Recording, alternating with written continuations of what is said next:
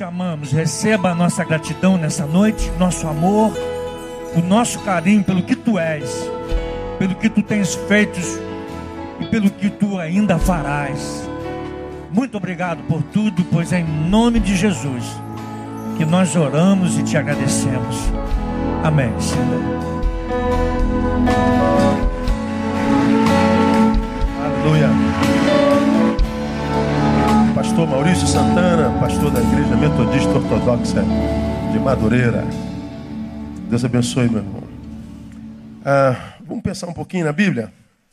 Abra sua Bíblia aí em Mateus capítulo 10.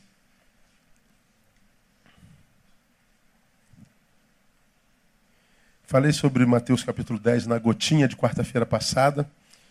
Preguei domingo à noite sobre Mateus capítulo 10. E vamos pensar mais um pouquinho sobre ele, numa outra perspectiva. E sobre um versículo apenas de Mateus capítulo 10. A partir de uma experiência vivida segunda-feira. Segunda-feira encontrei com alguém que eu não vejo há 19 anos. Um amigo que é consagrado pastor, mas desistiu do ministério há alguns anos, por N razões. E nunca mais o encontrei, o encontrei num caminho assim, sem que nós tivéssemos pensado. E encontramos-nos dentro de um hospital. Eu visitando alguém e ele internado. E me assustei ao vê-lo 60 quilos mais gordo do que da última vez que eu vi. Ele está pesando 142 quilos. O vi bastante abatido. E orei com ele ali, conversamos pouco. Fui visitar alguém que estava na mesma, na mesma, mesma enfermaria. Depois a esposa dele me levou até do lado de fora e me falou que ele estava ali porque havia tentado suicídio. E era a quarta vez me contou um pouquinho da sua história e me falou que ele foi tomado alguns anos atrás por transtorno do pânico. E o pânico era tão intenso que ele não conseguia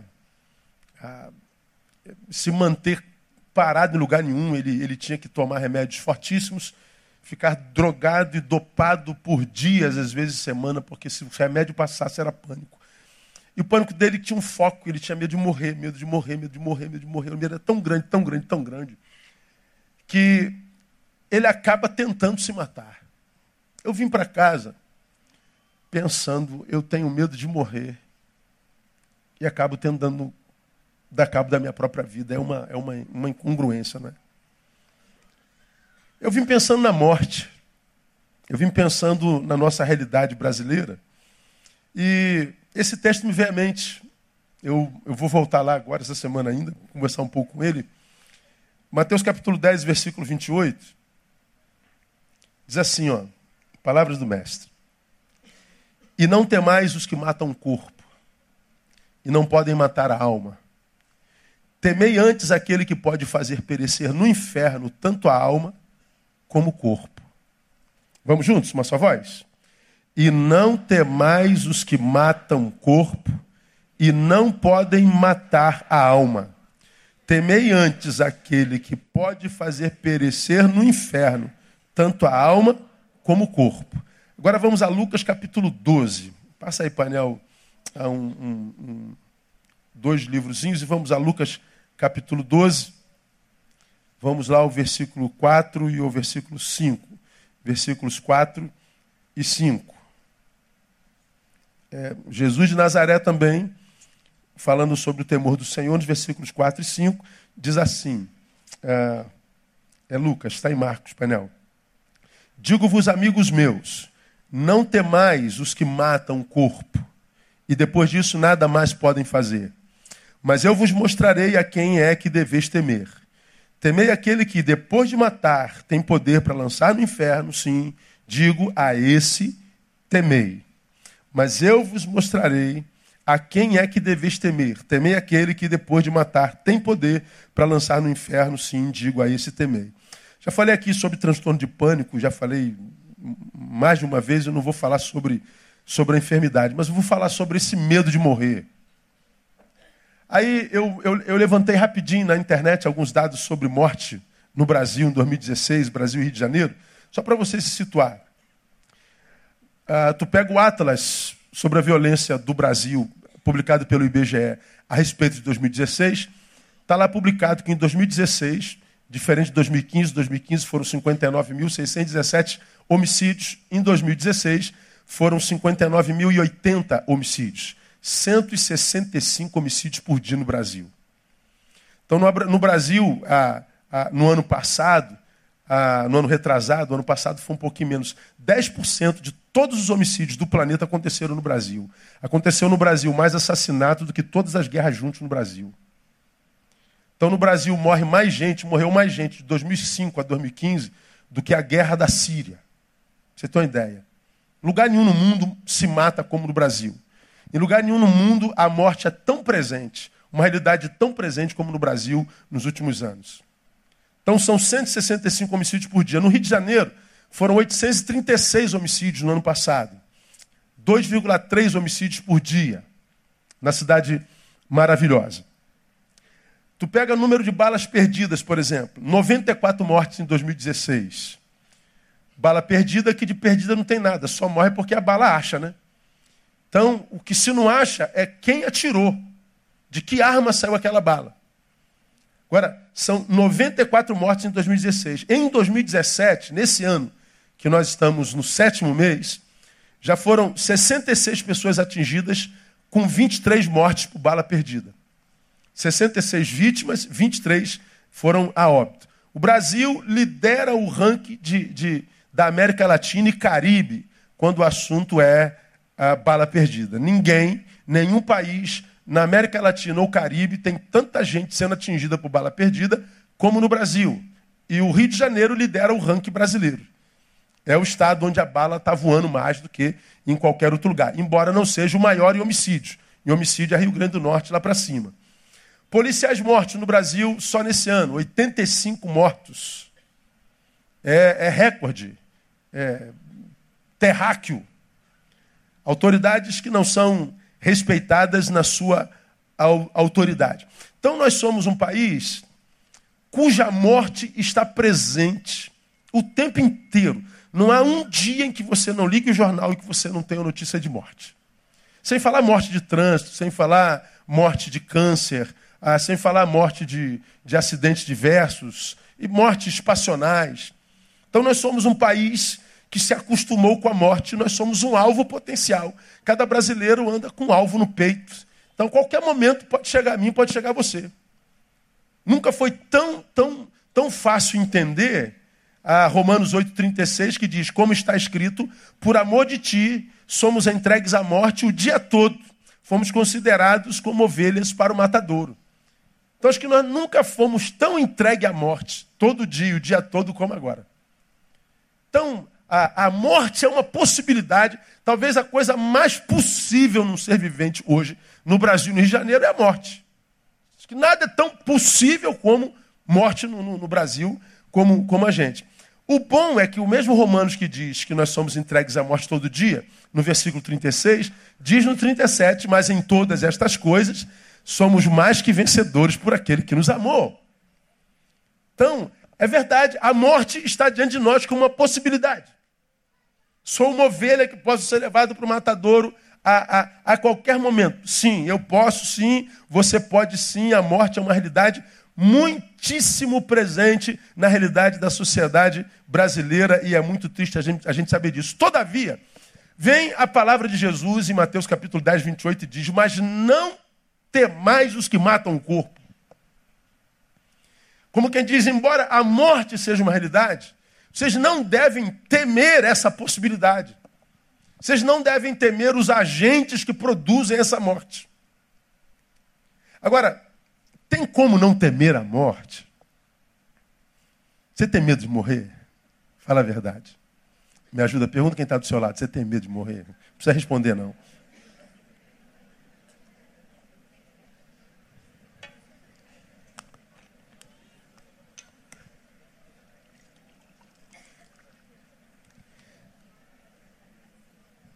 Não temais os que matam o corpo e não podem matar a alma. Você vê, o transtorno do pânico, o medo é uma realidade na nossa sociedade, na sociedade do mundo inteiro, ah, em grande escala aqui em, nós. Mas é, nesse texto, Jesus ele, ele, traz alguns, alguns, alguns saberes que eu acho que são, são produtivos para a nossa, nossa vida cotidiana. A primeira coisa que ele comunica aqui: o poder de matar, portanto, não é o verdadeiro poder. Não temam os que, os que podem matar o corpo, mas não podem matar a alma. Já que vocês vão ter medo, vão temer, temam aquele que pode perecer, fazer perecer tanto o corpo como a alma. Como quem diz, o verdadeiro poder não é o poder que alcança o teu corpo, mas não pode fazer nada depois disso, depois da morte. Há um outro poder. Então, se há medo, o medo não deveria ser do que fazem ao teu corpo, ao nosso corpo. O medo deveria ser outro, o temor deveria ser outro. Porque nós vivemos num tempo marcado pela morte. A existência dos seus agentes, ou seja, dos agentes da morte, ainda que não nos matem, fazem o que conosco? Roubam de nós a alegria de viver. É como o meu amigo que está lá. É como você que de repente está aqui, é como você que está nos dando a alegria da sua audiência, estava vendo a audiência do nosso culto, está igual o culto de manhã e de noite, domingo. A nosso culto de quarta-feira tem, tem tido audiência na, na, mídia como domingo. Impressionante. Fica impressionado. Então, de repente, você está aqui me vendo, e de repente não está aqui exatamente porque está tomado por medo, por pânico. Pastor, os dias são maus. O, o que nos une como sociedade, individualmente falando, é medo. Como já tenho pregado sobre aqui, o que nós sentimos do, pelo outro não é mais amor, como a nós mesmos. Vamos ter o próximo como a ti mesmo. Não, eu temo o meu próximo. Quando eu sinto amor pelo meu próximo, eu me uno a ele. Quando eu sinto temor, eu me afasto dele. Porque o que nos, nos, nós temos em comum hoje é medo. Nós vivemos uma relação muito, muito ralinha e somos quase que empurrados para a solidão. Essa solidão faz com que a gente veja o outro de longe. De longe a gente não se conhece, porque a gente não se conhece, o outro é estranho, com estranho a gente não se relaciona. Porque eu tenho medo, eu me afasto. Porque estou afastado, não me relaciono. Então, porque eu tenho medo, eu começo o meu afastamento. Porque eu estou afastado, eu autentico, aumento essa, essa impossibilidade de relacionamento. Então, a, a solidão é quase uma imposição. Na minha solidão, eu vou me desconstruindo, por quê? Porque a humanidade em mim só é manutenida na relação humana. Eu só continuo sendo humano se eu me relaciono com o ser humano. Se eu me afasto dos seres humanos, eu vou me desumanizando. A humanidade é manutenida pela humanidade. Nós somos criados por Deus seres sociais. Agora, quando o medo me toma, o que, que acontece? É, me toma porque eu estou com medo de morrer. Mas aí, porque eu estou com medo de morrer, eu me tranco em mim mesmo. Aí eu também não vivo. Aí eu vivo uma desgraça. Eu nem não estou morto, mas também não estou vivendo. Eu não morro e nem vivo. Então, quanto mais prolifera-se os agentes de morte, ainda que vivos, não vivemos intensamente. Não estamos nem mortos e nem vivos é, plenamente. Nós estamos, sei lá, no limbo, não sei o que, que acontece com a sociedade hoje. Então, é, essa, esse versículo nos ensina que o poder de matar não é o verdadeiro poder. Se o poder de matar não é o verdadeiro poder, a gente não deveria paralisar a nossa vida por causa da possibilidade da morte. Tomar cuidados, sim, amados. É, é fazer uma, uma, uma, uma, uma, reorganização dos nossos trajetos, dos nossos caminhos, sim. Fazer uma ressignificação das nossas amizades, sim. Mas trancarmos-nos em nós mesmos, nós não poderíamos fazer isso. Nós ah, temos que viver porque para a vida nós fomos chamados. Como eu me encontro com gente que está trancafiada em si mesmo, começa na trancafiação da sua. Trancafiação? Misericórdia, trancafiamento. Qual dos dois, Maurício? Trancafiamento? Você também não sabe, fala a verdade, irmão. Misou não. Então, a gente vai se trancando em nós. Deu para entender? Deu. Então a gente vai se trancando em nós. E a gente é, é trancafiados em nós não morremos, mas a vida que vivemos pela metade se torna, ao invés de ser um presente de Deus para nós, se torna um fardo. Como eu me encontro com gente triste hoje, que tem tudo na vida para viver em celebração. Como eu vejo, como você tem me ouvido pregar aqui, gente se auto-sabotando por causa da possibilidade da morte. O que, que acontece? Às vezes a morte está nos alcançando na cama, em casa. Meu irmão, nós vamos morrer. Irmão, você vai morrer. E pode ser nesse culto. Você pode ter um infarto agora. Que isso, pessoal? Está tá amarrado em nome de Jesus. Tá certo, a gente não quer morrer agora, glória a Deus. Mas pode acontecer ou não pode? Pode. Ninguém garante que vai chegar em casa depois do culto. É uma possibilidade. Agora, por que, que nós, seres vivos, com o pensamento de morte o tempo inteiro, deixamos de ser vivos? Quando nós, vivos, abrimos mão da vida por causa do medo da morte, nós vivemos em pecado. Quando nós trancamos a porta da nossa vida, quando nem havia porta ali, porque ele nos libertou, quando nós construímos uma, uma cadeia para nós, com medo da morte, nós estamos existindo em pecado. Porque para a liberdade nós fomos chamados. Há muitas doenças que nos acometem não porque elas são maiores do que nós, ou são uma, uma impossibilidade de ser vencida, é porque nós nos acomodamos. Oramos a Deus, pedimos que Deus nos abençoe, pedimos que Deus nos cure, pedimos que Deus faça, que Deus faça, que Deus faça. E não acontece nada porque, mesmo na cura de um doente, há que haver a participação do doente. É como quem está de fato doente biologicamente, aí a primeira coisa que acontece geralmente é que a gente perde o apetite. Eu não estou com vontade de comer, eu não estou com vontade de comer, eu não estou com vontade de comer. Quem está cuidando da gente fala o quê? Me diga. Tem que comer assim mesmo. Não, mas eu não estou com vontade de comer. Tem que comer assim mesmo. Porque se não comer, vai ficar mais doente ainda. E a gente come. Aí vem o quê? Sopinha, para não ter trabalho para mastigar. Mas a comida tem que adentrar. Bom, para que a vida se nos volte, nós temos que voltar para a vida, nós temos que dar o primeiro passo. Então é verdade, a realidade do pânico é muito grande, começa com medinho pequeno, tudo que é grande começou pequenininho, vai evoluindo porque nós damos espaço. É verdade, o pânico pode paralisar, paralisar minha vida completamente. É verdade, o pânico pode ser uma questão genética, pode. O pânico pode ser uma disposição natural e genética, pode. Mas grande parte do pânico que eu tenho encontrado no caminho é de gente que simplesmente se acomodou. Com medo de morrer, deixou de viver acaba morrendo da mesma forma. Estava num, sepultamento essa semana. Você que já me viu falar em sepultamento, já deve ter me ouvido falar sobre isso. A menina do louvor de nossa igreja sepultando seu pai, que faleceu essa semana. Eu estava no velório dizendo para ela, por que, que a morte de um ente querido, como pai, mãe, gente próxima, dói tanto? Porque quando o ente querido morre, morre todos os que estão à volta dele. O pessoal se assustou um pouco. Por que, que morre? Estamos aqui diante do seu Carlos. Aqui está a sua esposa. Seu Carlos morreu, o marido, a esposa morreu, nasce a viúva. As duas filhas estão aqui. Seu Carlos morreu, o pai, então morrem as filhas, nascem as órfãs. E por que que dói tanto? Porque quem morreu, morreu, a vida cessou.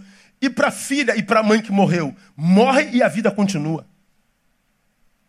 Nunca foi viúva, está nascendo de novo, vai ter que aprender a sê-lo. Nasceu de novo. Nunca foi órfão, agora é. Vai ser difícil recomeçar porque nunca foram filhas sem pai, nunca foram órfãos. Dói muito. Então vão ter que imprimir esforço para voltar à vida, porque morreram junto com o querido lá. Morre todo mundo. Agora, quando nós nos permitimos tomar por alguns sentimentos algumas enfermidades psíquicas que poderiam ser enfrentadas com uma postura diferente, nós simplesmente abraçamos a morte como o status quo a, a, a, imutável e nos entregamos. Quando nós nos entregamos, desistindo da vida por medo da morte, bom, eu acredito, irmãos, que Deus respeita a nossa opção. Porque muitas vezes nós estamos dentro de um quarto escuro pedindo a Deus para nos curar, Deus fala assim: sai do quarto escuro, filho. Faça a tua parte. É como o profeta que adentra a caverna e diz: Deus, basta. Eu quero a morte. Quando Deus planeja abençoá-lo, Deus diz: Elias, vem cá fora. Deus poderia entrar lá dentro facilmente, mas Deus o mandou que saísse. Faça a tua parte, dê o primeiro passo, esforce-se o quanto você pode. Faça o teu papel na nossa relação. Nossa relação é de, é de, de, de pai e filho, de noivo e noiva. Toda relação, ambas as partes têm responsabilidade. Então é verdade, a, a, morte é uma verdade, uma possibilidade. Eu posso morrer a qualquer instante. O que eu não posso é morrer antes da morte chegar. O que eu não posso é morrer a morte opcional. Porque viver depois da morte opcional é viver uma morte pior do que a morte efetiva. Então, quando eu vejo um, um, uma pessoa que foi tão referência para mim, estudou numa das minhas formações comigo, um cara cabeção, um camarada, um camarada que, que, que, que meu Deus, era, era vida potencial. Agora entregue daquela forma, eu falei, meu Deus, tem misericórdia. E Deus tem misericórdia, mas nós temos que fazer a nossa parte. Não adianta Deus ter misericórdia de nós se nós não temos misericórdia de nós. Se nós fazemos opção pela morte em vida. Então eu sei que, que, que, que, se Deus colocou essa palavra no meu coração, tem alguém aqui que está precisando é, é, é, viver isso. E por que, que optar pela morte, por medo da morte, é, é problema também? Porque é pecado, irmão. Por que, que é pecado? Quando, quando podendo viver por medo de morte, não vivo? Porque não vivo, eu estou impedindo muitos mortos existenciais de voltarem à vida. Quando eu me retiro da vida por opção, por medo, por qualquer coisa, eu estou impossibilitando alguns mortos existenciais de ressuscitarem, porque é possível que há muitos, existam muitos mortos existenciais que nem conhecem a Deus, que Deus queria ressuscitar através de mim. Não a música que diz que Deus tem um plano para cada criatura? Não é verdade que todos nós nascemos com a função no corpo? cada membro uma função no corpo. Pode ser que uma das funções que Deus tenha para mim e para você é trazer à vida gente morta que nem sabe que morta está porque está longe de Jesus. Mas há muita gente que não é trazida à vida, que não é ressuscitada, porque eu vivo em Jesus, fiz opção pela morte com medo da morte. Está dando para entender essa enrolação toda? Tá, não dá? Então, a, a, a, a, morte é uma possibilidade. O que não deveria ser possibilidade para mim para você é abrir mão da vida por medo dela. Que eu devo tomar cuidado? Eu devo. Que eu devo me precaver? Devo. Que eu devo me segurar? Devo. Mas o que eu não posso é deixar de viver por causa disso.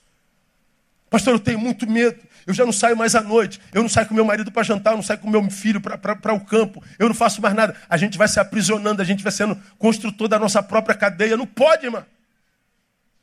Temos que ir para a rua, temos que ir para a vida, porque para a liberdade nós fomos chamados. Louvado seja o nome do Senhor por isso. Então, quem gera vida na vida do outro é esse que deve ser temido. Esse é o verdadeiro poder. O verdadeiro poder não é o de matar. Qual é o verdadeiro poder, então, pastor? O de gerar vida, devolver vida.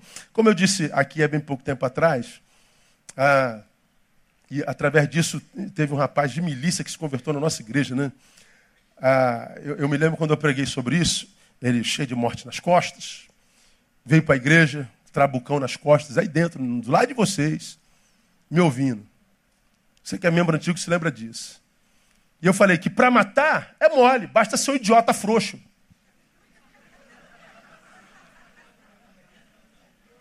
Basta ser pequenininho, então a cabecinha desse tamanho, porque para matar é fácil. É só ser tomado pela ira e apertar o gatilho. Para matar basta ser um frouxo, um covarde. Sentimento pegou? Pegou. Tá irado? É, pega a arma, tá no peito, tá no. no tira, é, pronto. Agora eu quero ver, irmão, perdoar. Perdoar vai ter que lutar contra o ódio, contra a mágoa, contra a ira.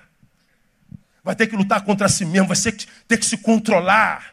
Vai ter que vencer esse monstro que está dentro, querendo se libertar. Ah, aí tem que ser macho. Tem que ser valente. Para matar, não tem que ser um frouxo igual você. Olha o cara lá. Meu Deus, que livramento Deus me deu, não é verdade? Que bom que a palavra entrou. Ele se converteu, meu irmão. Ele entendeu a palavra. Acho que a mesma coisa se aplica aqui para. Para abrir mão da vida é fácil, é só se entregar aos sentimentos que nos tomam, só a gente deitar na cama e não fazer mais nada. E esperar que todos façam por nós. Que o nosso sofrimento atinja a nossa mãe, nosso marido, nosso pai, nosso filho. Que a nossa vida atrapalhe a vida de todo mundo. É só me entregar. Agora, para voltar para a vida, tem que lutar contra o nosso pior inimigo, que é o nosso próprio eu. Que eu falei dele na gotinha de sabedoria de hoje.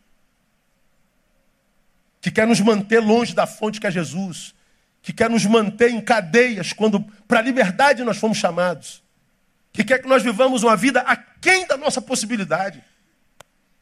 Porque Deus sabe do meu potencial, Deus sabe do teu potencial, Deus sabe do nosso potencial. E o diabo também sabe, e ele quer que a gente fique aquém disso. Então, de repente, você está aqui, cara, tomado por medo, tomado por desânimo, por desesperança. Não se entrega. Faça a tua parte. E você vai ver como é que Deus te ajuda a mudar a tua história no nome de Jesus. Precisamos fazer a nossa parte. Agora, há uma outra realidade que, que eu detecto nesse texto que não tem muito ibope na pós-modernidade. Esse texto diz que a morte não é o fim de tudo. Ah, nós lemos Lucas 12, lá no versículo 4 e 5. Não tem mais os que matam o corpo e depois disso nada mais podem fazer. Jesus está dizendo: matou o corpo, quero ver você fazer algo mais depois disso. Não, não tem poder para isso. Jesus diz no, no, no 10, 28, o poder de matar não é verdadeiro poder. Verdadeiro poder tem aquele que pode lançar a alma e o corpo no inferno se quiser. Então ele está dizendo: a morte não é fim de tudo. E hoje, falar que existe vida após morte é quase uma, uma, uma, uma ignorância, né? A bobagem, pastor, acabou, morreu, acabou. Nós somos mesmo um pedaço de carne que anda, nós somos é, é, é, composto de músculos, de juntas e medulas, nós somos só isso aqui mesmo tal. Pois é, Jesus ele está dizendo não. Jesus está dizendo há uma outra dimensão existencial, há um outro lugar. Jesus fala da realidade de um inferno, ele fala de uma outra vida, de uma outra dimensão. Quando você lê Mateus capítulo 24, não vai dar tempo de ler, nosso tempo já foi. Mateus capítulo 24, ele começa no versículo 4. Ah, falando, acautelai-vos que ninguém vos engane, porque muitos virão em meu nome dizendo, eu sou o Cristo, muitos enganarão. Ouvireis falar de guerras, rumores de guerras, olhai e não perturbeis, porque forçoso é que assim aconteça, ainda não é um fim, porquanto se levantará nação contra nação, reino contra reino, tudo acontecendo. Todas essas coisas são o princípio das dores. Sereis entregues à tortura, a, vos matarão, sereis odiados de todas as nações por causa do meu nome. O ódio sobre nós só começou, ainda não estamos sendo torturados. Nesse tempo, muitos vão te escandalizar, trair-se uns aos outros e mutuamente se odiarão. O ódio será a nossa, nossa, nosso sentimento comum. Igualmente, onde surgir muitos falsos profetas, enganaram muitos, se possível, a iniquidade, o amor esfriará, mas quem perseverar até o fim será salvo. Mais adiante ele diz: Quando, pois, vides está no lugar santo a abominação da desolação, predita pelo profeta Daniel, que ele entenda, então, os que estiverem na Judéia fujam para os montes, que estiver no eirado desça ah, para tirar as coisas de sua casa, e quem estiver no campo não volte atrás, mas ai da que estiverem grávidos, orai para que a vossa fuga não suceda no inverno, porque haverá então uma tribulação tão grande como nunca houve desde o princípio do mundo até agora, nem jamais haverá. Naqueles dias, se não fossem abreviados, ninguém se salvaria, mas por causa dos escolhidos serão abreviados aqueles dias. Se, pois, alguém vos disser, eis o Cristo, ou ele ali, não acrediteis, porque onde surgir falsos cristos, falsos profetas, farão grandes sinais e prodígios, de modo que, se possível for, enganaria até os escolhidos. Eis que de antemão vos tenho dito. Portanto, se vos disserem que ele está no deserto, não saias, o que ele está no interior da casa, não acrediteis, porque assim como o relâmpago sai do oriente, se mostra no ocidente, assim será também a vinda do Filho do Homem. Por onde estiver o seu cadáver, aí se ajuntarão os, os, os abutres. Mais adiante ele diz que no tempo ele, ele, ele separará os, os, as ovelhas dos bodes. As ovelhas dirá, vinde bendito meu pai, possui por herança o que está preparado desde a fundação do mundo. Aos bodes, apartai-vos de mim, malditos. Ele está dizendo, há uma outra dimensão. Essa outra dimensão é uma dimensão que não preocupa quase ninguém hoje. A gente só se preocupa com essa aqui. A gente só se preocupa com a morte do corpo. Por que a gente só se preocupa com a morte de corpo? Nós vivemos de duas formas nesse tempo presente. Vivemos dissolutamente. Essa palavra dissolutamente é aquela que foi usada lá para o filho pródigo. Abandono o que tem valor por aquilo que tem preço. Abro mão do pai, abro mão da família, abro mão do irmão, abro mão da casa, abro mão de uma vida útil para viver só no prazer da carne. Eu troco o que tem valor pelo que tem preço. Bom, porque eu troco o que tem valor pelo que tem preço, o que tem preço não completa o ser. Eu logo construo meu próprio chiqueiro, vou viver uma porcaria de vida. Você já ouviu falar sobre isso aqui? Então, viver dissolutamente é viver só numa dimensão da vida. Achar que nós somos só esse pedaço de carne, que prazer há nessa carne, não há como sentir prazer na vida que se não for nessa carne, e como se essa carne fosse o fim de tudo mesmo, como se tudo acabasse aqui. Então, para você que não tem fé e acredita que não tem fé é ser intelectual, vai o aviso do pai. Vai se frustrar. Há uma dimensão que a gente não conhece. Há uma dimensão que na qual nós vamos ser postos diante de Deus e vamos ser julgados pela vida que vivemos aqui. Então, viver dissolutamente é também a, a autossabotagem. Viver o comamos e bebamos, porque amanhã morreremos, é autossabotagem. Jesus está dizendo: há quem tem poder para lançar a alma no inferno. Diferente daqueles que podem matar o corpo, mas depois não podem fazer mais nada, porque não há poder deles lá.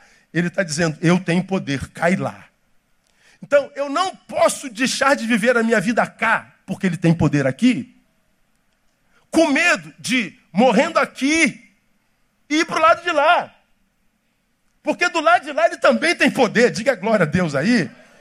Então, se eu vivo nele, eu não me reduzi a um pedaço de carne, eu vivo fé nele, que é caminho.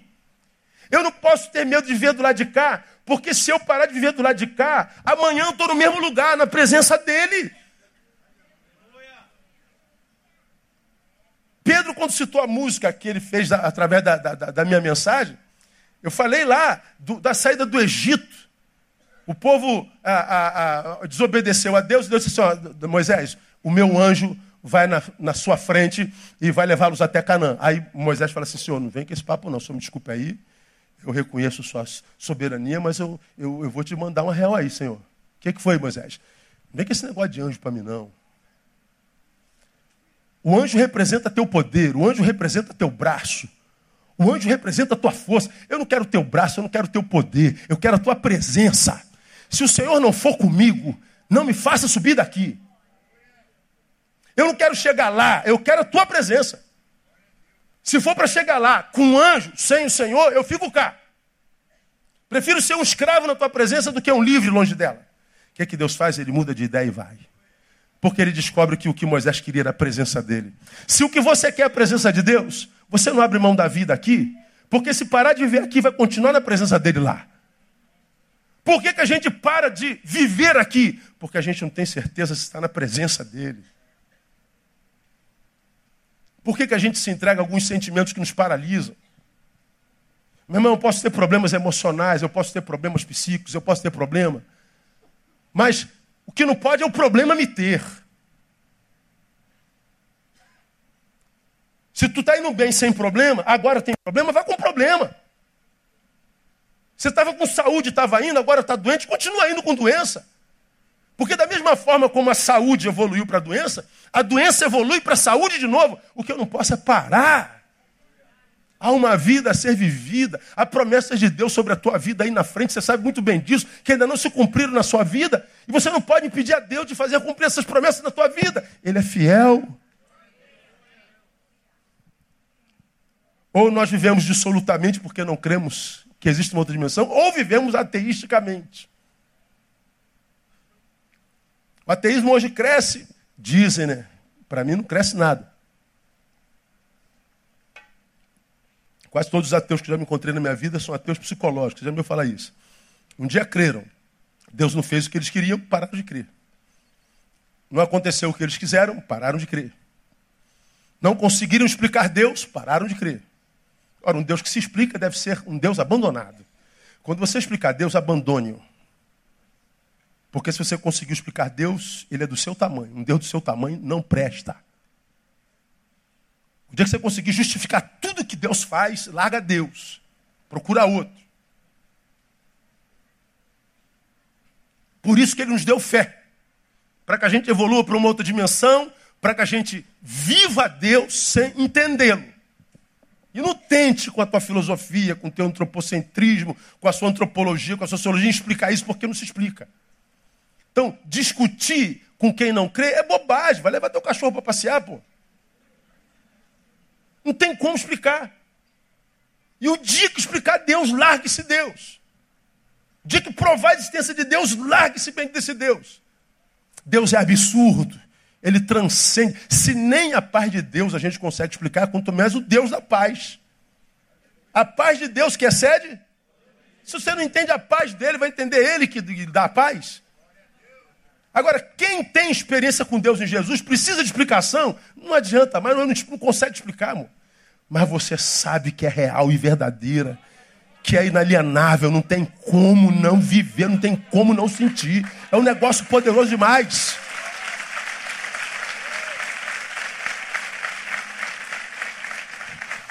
Esse texto diz: é verdade, eu posso morrer sim, mas quem me mata não tem o verdadeiro poder.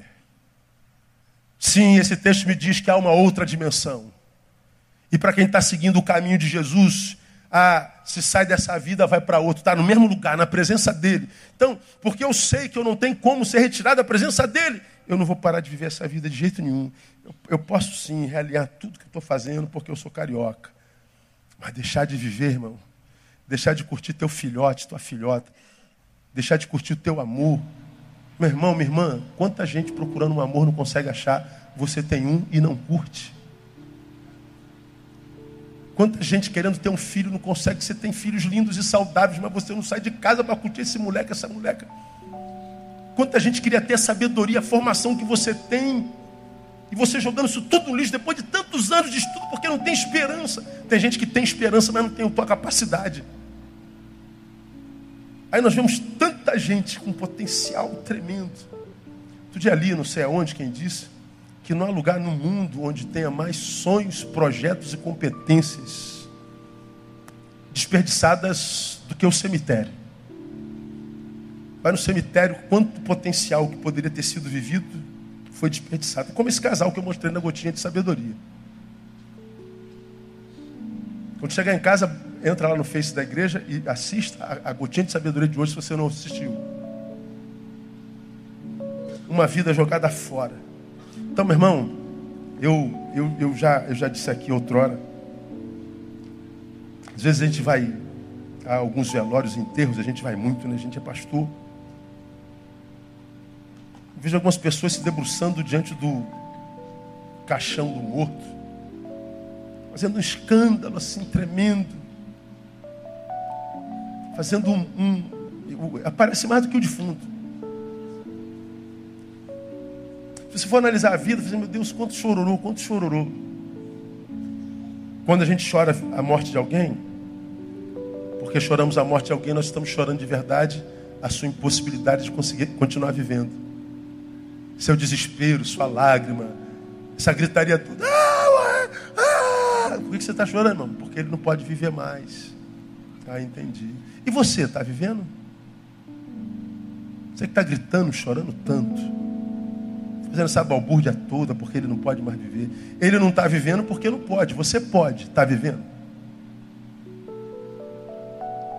Quem abriu mão da vida perde o direito de chorar por aqueles que partiram.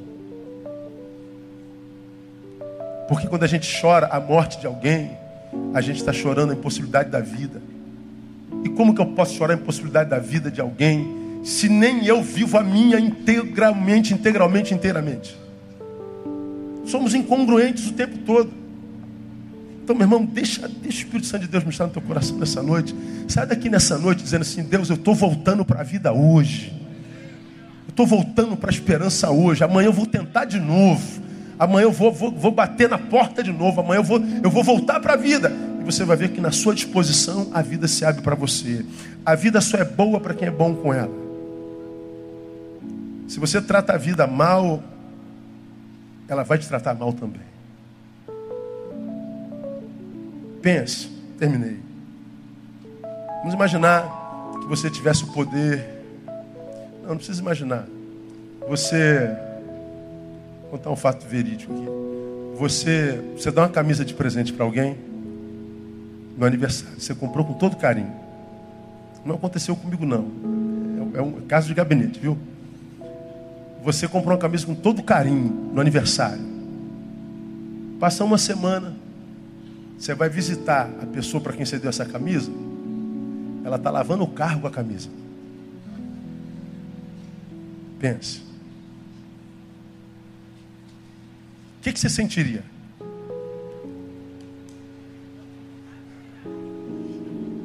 Miserável. Cara não gostou da camisa, fez pano de chão.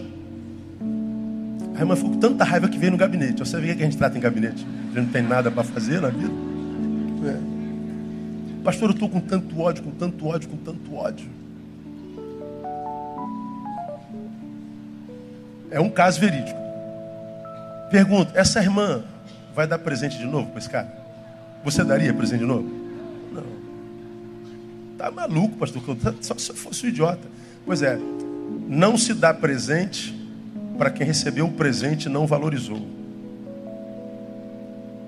Se você pudesse dar vida a alguém e já tivesse dado esse alguém desperdiçou essa vida, você daria a vida a ele de novo? Se você fosse a própria vida, se derramou sobre o João e o João desperdiçou você, dissolutamente, você como vida se derramaria sobre ele de novo? Ou você como vida diria, não, a morte agora é seu, seu mérito.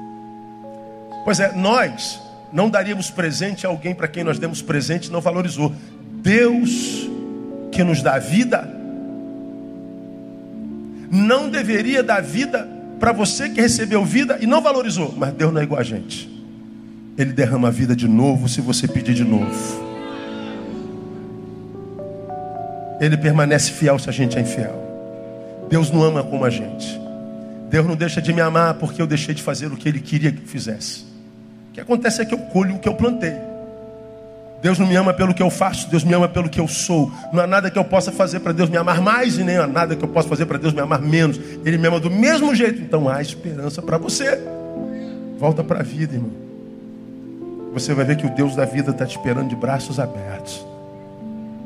E Ele vai escrever uma nova história na tua vida no nome de Jesus. Que Ele te abençoe, te dê graça com essa palavra no nome de Jesus. Vamos aplaudir.